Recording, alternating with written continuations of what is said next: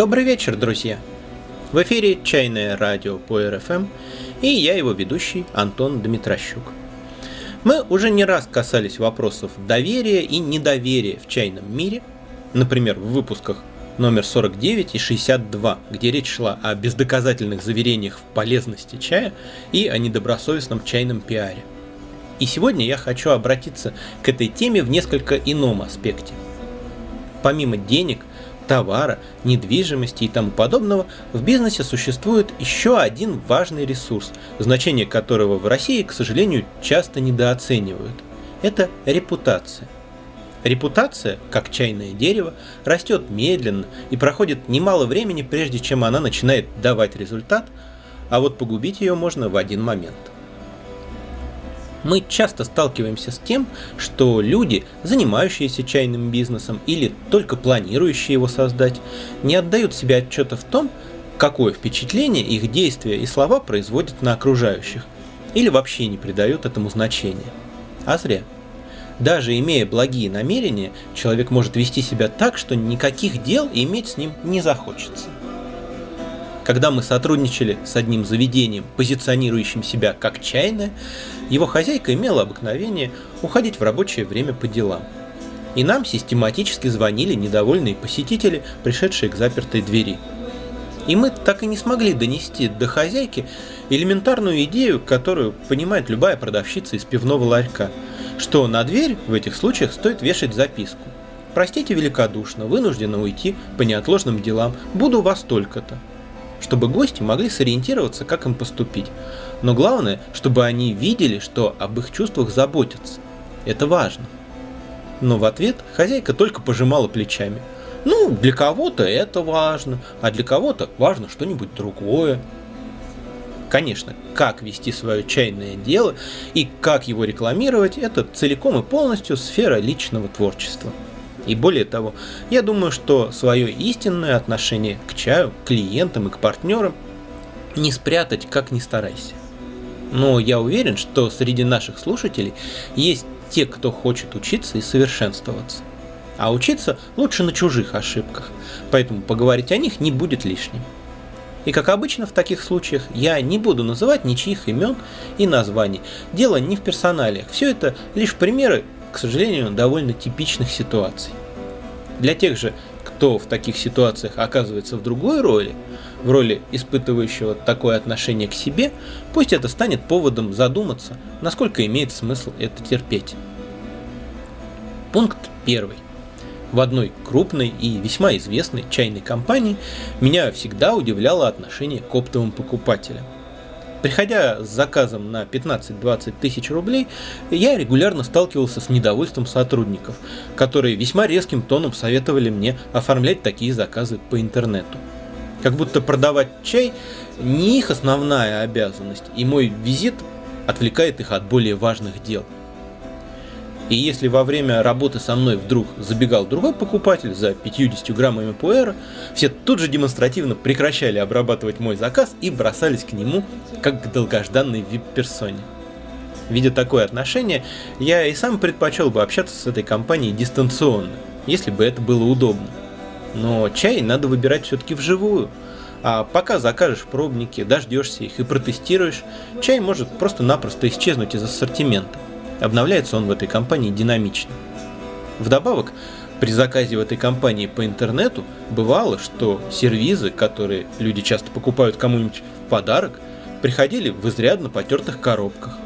Бывало и так, что некоторые позиции просто забывали положить, и мне же еще потом приходилось искать способ, которым сотрудникам компании было бы удобно вернуть мне деньги за них. В общем, я готов был тратить свое время и терпеть косые взгляды ради того, чтобы с моим заказом все было в порядке. Ну, такая уж тут специфика. В большинстве фирм приоритет отдается оптовикам, и розничным покупателям приходится это терпеть. А здесь вот по неизъяснимому капризу судьбы наоборот. Представьте теперь мое удивление, когда мой знакомый зашел в магазин этой компании как-то поутру, чтобы купить несколько пробников довольно дорогих шенов. То есть розничнее некуда – а невыспавшийся продавец встретил его без преувеличения нецензурной бранью. Выходит, когда чая берут немного, это им тоже не нравится. подобным образом ведут себя чиновники и депутаты. И это, конечно, тоже дикость, но это хотя бы логично. Они-то никак не зависят от народа, которому служат. Да и не народу они служат, а своему кошельку. Итак, первый вывод. Друзья, не забывайте, что вы работаете для того, чтобы удовлетворять потребности клиента. А не клиенты существуют для вашего благосостояния и удовольствия. Есть расхожая фраза «клиент всегда прав». Это не всегда верно. В конце концов, не каждый посетитель – клиент. Клиент – это тот, кто платит за нужные ему товары и услуги. А в чайные некоторые люди приходят не ради чая, а для того, чтобы получить порцию внимания, чтобы поразвлекаться, пожаловаться или посамоутверждаться за счет сотрудников. И непременно бесплатно. И писать под их дудку вовсе не стоит. Но если помогать людям выбирать чай, говорить с ними о чае, продавать им чай, для человека неинтересно, утомительно и тягостно, может для него же самого будет лучше, если он займется каким-нибудь другим делом. Пункт второй. Невозможно требовать от кого-либо исчерпывающих знаний о чае. Мир чая безграничен, и даже чайные метры имеют в знаниях пробелы и допускают ошибки но тем лишь больше поводов проверять и перепроверять свои слова и действия. Ни в коем случае не стоит думать «а, и так сойдет». Кто в этом разберется? Считая своих партнеров и клиентов глупее себя. Когда видишь, что продавец рассчитывает на крайне невежественных покупателей, с ним совершенно не хочется иметь дело. И примеров такого поведения в нашей практике только за последнее время накопилось, увы, не счесть. Ну вот, например, Амбициозная компания присылает пробники своего чая. И в одной коробке с чистыми сортами лежит ароматика, которую настоятельно просили не присылать. Можете представить, в каком состоянии находится чай? И как спрашивается у них что-то покупать, если с чаем, который должен произвести на потенциального заказчика наилучшее впечатление, они обращаются вот так. Что же тогда они будут делать с заказами? А к чаю прилагаются рекламные информационные материалы. И вот вам цитата из них. Как говорит Задорнов, наберите воздуха в грудь. Рецепты обработки пуэра держат в строгом секрете и по сей день. В отличие от стандартной обработки, листья чайного дерева подвергаются двум стадиям ферментации – обычной и более глубокой, с применением долгой выдержки под землей в специальных деревянных или глиняных емкостях. Каково? По-моему, над этим скоро уже старушки на лавочках начнут смеяться. А вот оттуда же о красном чае. Процессе ферментации чай насыщается витаминами и минералами. Минералами – по-видимому, имеет место трансмутация элементов. Мечта средневековых алхимиков сбылась. И подо всем этим компания, ничтоже сумняшися, ставит свой логотип. На кого это все рассчитано? А вот полюбуйтесь, какие посты появляются в группе одного очень популярного и уважаемого в своем городе чайно-кофейного заведения – Дворцовый шупуэр изготавливается из листьев, выросших не на диких, а на селекционных чайных деревьях. Собранные листья проходят процесс двойной ферментации, что придает чаю уникальный вкус и исключительные лечебные свойства. Считается, что в химическом составе чая дворцовый шупуэр содержится гормон, вызывающий состояние легкой эйфории – Именно он придает сладость вкусу чая. Поэтому чай работает как природный антидепрессант. Как и все пуэры, этот сорт пьют во время диет для похудения. Здесь абсолютно каждое предложение чушь. Дворцовый шупуэр, то есть гунтин, это просто шу из мелкого листа. К деревьям он, как и все шу, крайне редко имеет какое-либо отношение. Никакой особенной двойной ферментации гунтин не проходит. Никаких кардинальных отличий в его химическом составе от крупнолистовых шу нет. И уж подавно там нет никаких гормонов легкой эйфории. Их вообще не существует. Что касается похудения, думаю, ну тут не требуется никаких комментариев. В том же городе существует еще один чайный проект, владельцу которого свойственны такие обороты речи, как «изящная скрутка тигуанинь». Причем речь идет именно о современной, наскоро обработанной разлапистой тигуани. Посмотрите, всего три слова, но если человек ставит их рядом, то сразу же понятно, что либо он понятия не имеет о технологии обработки улунов и о том, какой должна быть хорошая тигуанин, либо ему просто наплевать на то, что он пишет, лишь бы звучало красиво. Еще пример. Коллеги из другого крупного города организовали недавно чайный аукцион. Они оформили его в виде события ВКонтакте. Каждую неделю на торги выставляется лот, некий чай, и в течение суток участники аукциона в комментариях под фото могут делать ставки. Отличная идея, мы давно уже размышляем над чем-то подобным. А вот воплощение, мягко говоря, странное. Давайте я прочитаю вам описание одного из лотов. Отличный шен – удивительно сочетает тонкие оттенки фруктовых нот и полноту насыщенного вкуса, обладает сильным накатывающим послевкусием. Это все. Ни производителя, ни названия блина, ни происхождения сырья, ни даже возраста. И фото, сделанное на какой-то плохой телефон, по которому видно только, что это какая-то зеленоватая CNN пишка. Мне даже не приходило в голову, что можно продавать Шен, тем более с интернет-аукциона, не называя его возраста. Вы когда-нибудь видели объявление о продаже автомобиля типа «Отличный автомобиль»? Удивительно сочетает наличие четырех колес с насыщенным красным цветом. Обладает сильной способностью передвигаться. Надо ли говорить, что ни одной ставки на этом аукционе никогда не было сделано? Ну и последний пример из этой серии – коллега из другой страны предложил недавно заказать у него чай. Говорит, что очень качественный и по очень выгодной цене. Присылает прайс, а там ни точного названия чая, ни стандарта его качества. Название региона, цена и все. И большая часть ассортимента – ароматика, причем по цене в разы выше российской розничной. Я недоумеваю, как же так? Да что вы, говорит он, такого чая в России вообще нет – а если есть, то очень дорог. И присылает в качестве доказательства ссылку на сайт французской фирмы, продающей расфасованную в красивые баночки ароматику по 1000 рублей за 100 граммов и выше. Ну, этакий рублевка Ти. Ну да, бывает и такое. Но какое это имеет к нам отношение? Не исключено, что у этого человека совсем неплохой чай. Но как ему доверять, если чистый чай у него чуть дороже ароматики, а ароматика, типа с минимальной наценкой, в несколько раз дороже, чем в России. К нам вообще часто обращаются фирмы, предлагающие очень качественный чай прямо из Китая, очень выгодно. Вы когда-нибудь слышали профессиональных попрошаек? Сами мы не местные, документы украли, нужны деньги на лечение. Вот и у этих фирмочек одна песня на всех – Чай прямо с фабрики, отбирается прямо на плантациях, или вообще у нас собственные плантации, ну и так далее. Но стоит заглянуть в пуэрные и посудные разделы, и тут же выясняется, что торгует фирмочка точно тем же самым, что и крупные российские компании. Но ее цены при этом в полтора-два раза выше. В общем, друзья, если возьметесь за это дело, всегда будьте готовы встретить знающих или просто сообразительных людей. Их больше, чем кажется.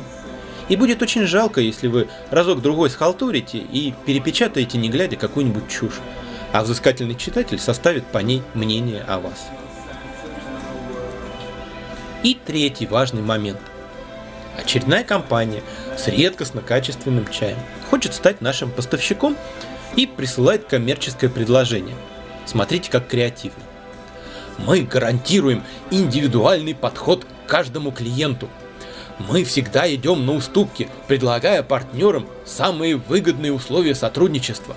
Начните работать с нами, и вы убедитесь, мы те, кто вам нужен. Ну и так далее до бесконечности. Трижды просматриваю документ, пытаясь найти что-то конкретное об условиях сотрудничества нахожу только ребус.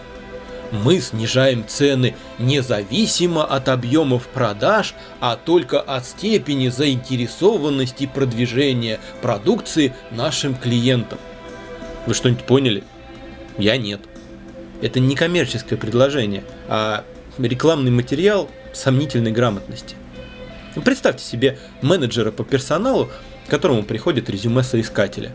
«Я гарантирую индивидуальный подход к каждому коллеге. Я всегда иду на уступки, предлагая начальству самое лучшее выполнение его распоряжений.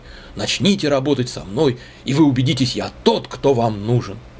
И ни слова о том, что этот человек умеет делать. Куда отправится такое резюме? Правильно, в корзину для бумаг. Но мы любим давать людям еще один шанс насмешить нас еще больше. Прошу в письме как-то конкретизировать это предложение. На какие цены и при каких условиях мы можем рассчитывать? И никакого ответа. Но проходит дней 10, и мне звонит менеджер этой компании. Выражаю свое недоумение по поводу неясности предложения и по поводу отсутствия ответа на письмо. «Ну, я хотела, чтобы вы сперва попробовали наш чай», — говорит менеджер. «Мы не можем писать условия сотрудничества в первом же письме. Мы обсуждаем их индивидуально». Но вот чего ожидать от сотрудничества с такой компанией? Очевидно, следует ожидать, что отвечать они на письма будут не всегда, что выходить на связь их менеджеры будут тогда, когда им этого захочется, и что вместо деловых разговоров будут игры в секретных агентов. И зачем нам это? Если вы продавец, пожалуйста, будьте готовы к диалогу с партнерами и клиентами. Будьте готовы вразумительно и честно отвечать на вопросы, давать пояснения. Будьте готовы говорить о преимуществах работы с вами. А если вы покупатель, не стесняйтесь задавать вопросы. Не стесняйтесь прояснять неясное. Не стесняйтесь говорить о том, что вам нравится, а что нет. Давать обратную связь. Добросовестному продавцу она крайне необходима, и он обязательно воспользуется ей, чтобы скорректировать свою политику. А с недобросовестными не стоит иметь дело. Вот один недавний случай, оставивший очень неоднозначное впечатление.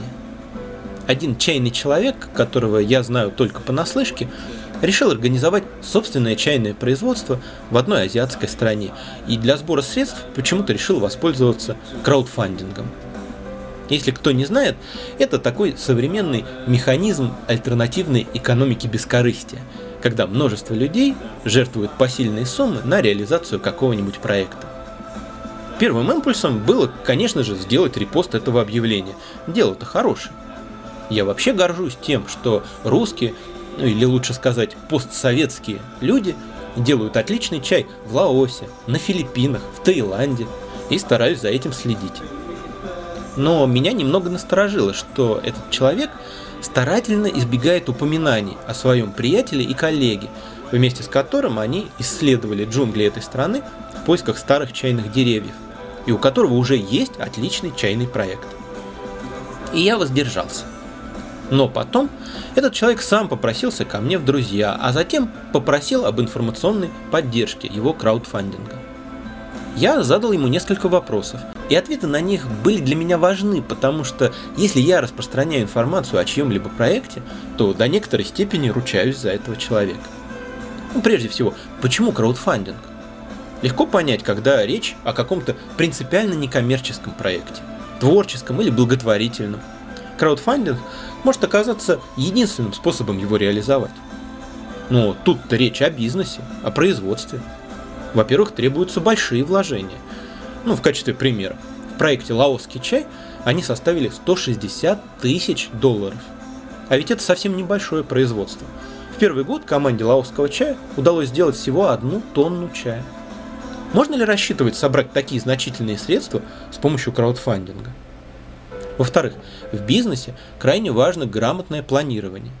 А какие планы можно строить, не будучи уверенным, сколько денег удастся собрать и когда? Почему же, если перспективы хороши, не воспользоваться обычными, надежными экономическими механизмами? Проще говоря, не взять кредит, как поступили ребята из лаосского чая. А если перспективы туманны, то как быть с моральной ответственностью перед людьми, готовыми вложить деньги в этот проект? Наконец, за взносы определенной величины меценатам были обещаны бонусы в случае успешной реализации проекта, скидки на его продукцию.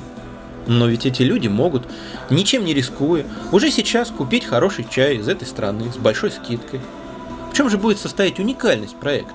Чем же его чай будет лучше того, что есть уже сейчас? Но когда я начал разговор об этом, создатель проекта сказал, мне не хочется продолжать беседу. Когда же я сформулировал эти вопросы максимально мягко и объяснил, почему они для меня важны, собеседник сказал, что ему нравится то, что я делаю, что ему кажется, что у меня светлая и искренняя философия, и что у него есть внутренняя потребность делать чай и доносить его до людей, но без фанатизма и спокойно. И никаких конкретных ответов. Мне кажется, что все это довольно странно. Если берешься сделать что-то хорошее для людей и ради этого просишь у них денег, ты должен быть готов показать, что сможешь распорядиться этими деньгами с толком, что ты знаешь, что с ними делать. Делать чай своими руками – прекрасная мечта. Но почему за эту мечту должны платить другие люди? Да фиг с ними, с деньгами. Просто если человек исполнен энтузиазма, он счастлив любой возможности поделиться своими планами. А вместо этого человек уходит от прямых и ясных ответов на элементарные, закономерно возникающие вопросы. В общем, так мои сомнения и остались неразрешенными. Друзья, будьте готовы говорить друг с другом. Не бойтесь откровенности, прямоты. Ясность всегда лучше сомнений, иллюзий и искаженных представлений друг о друге. Но все способы испортить впечатление о себе, которые я перечислил, не идут ни в какое сравнение с тем, который демонстрирую вам я. Критика – это лучшее средство настроить окружающих против себя. В советское время слова «критика» и «самокритика» носили исключительно положительный смысл. Присутствовало понимание, насколько критика важна для развития. Сейчас в цене другое. Сейчас в моде политкорректность, то есть умение не задевать ничье самолюбие, каким бы раздутым оно ни было. Сейчас полагается мыслить позитивно. Обычно имеется в виду умение притворяться, что не видишь вокруг ничего дурного.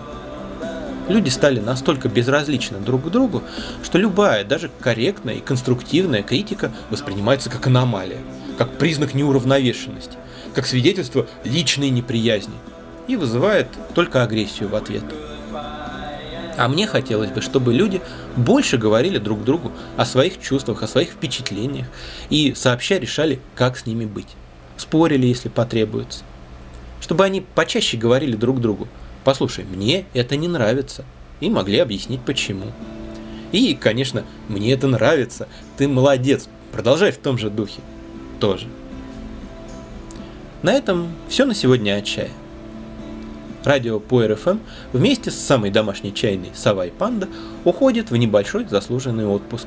Встретимся вновь в середине сентября. За окном идет дождь, замечательно аккомпанируя моим любимым In My Rosary.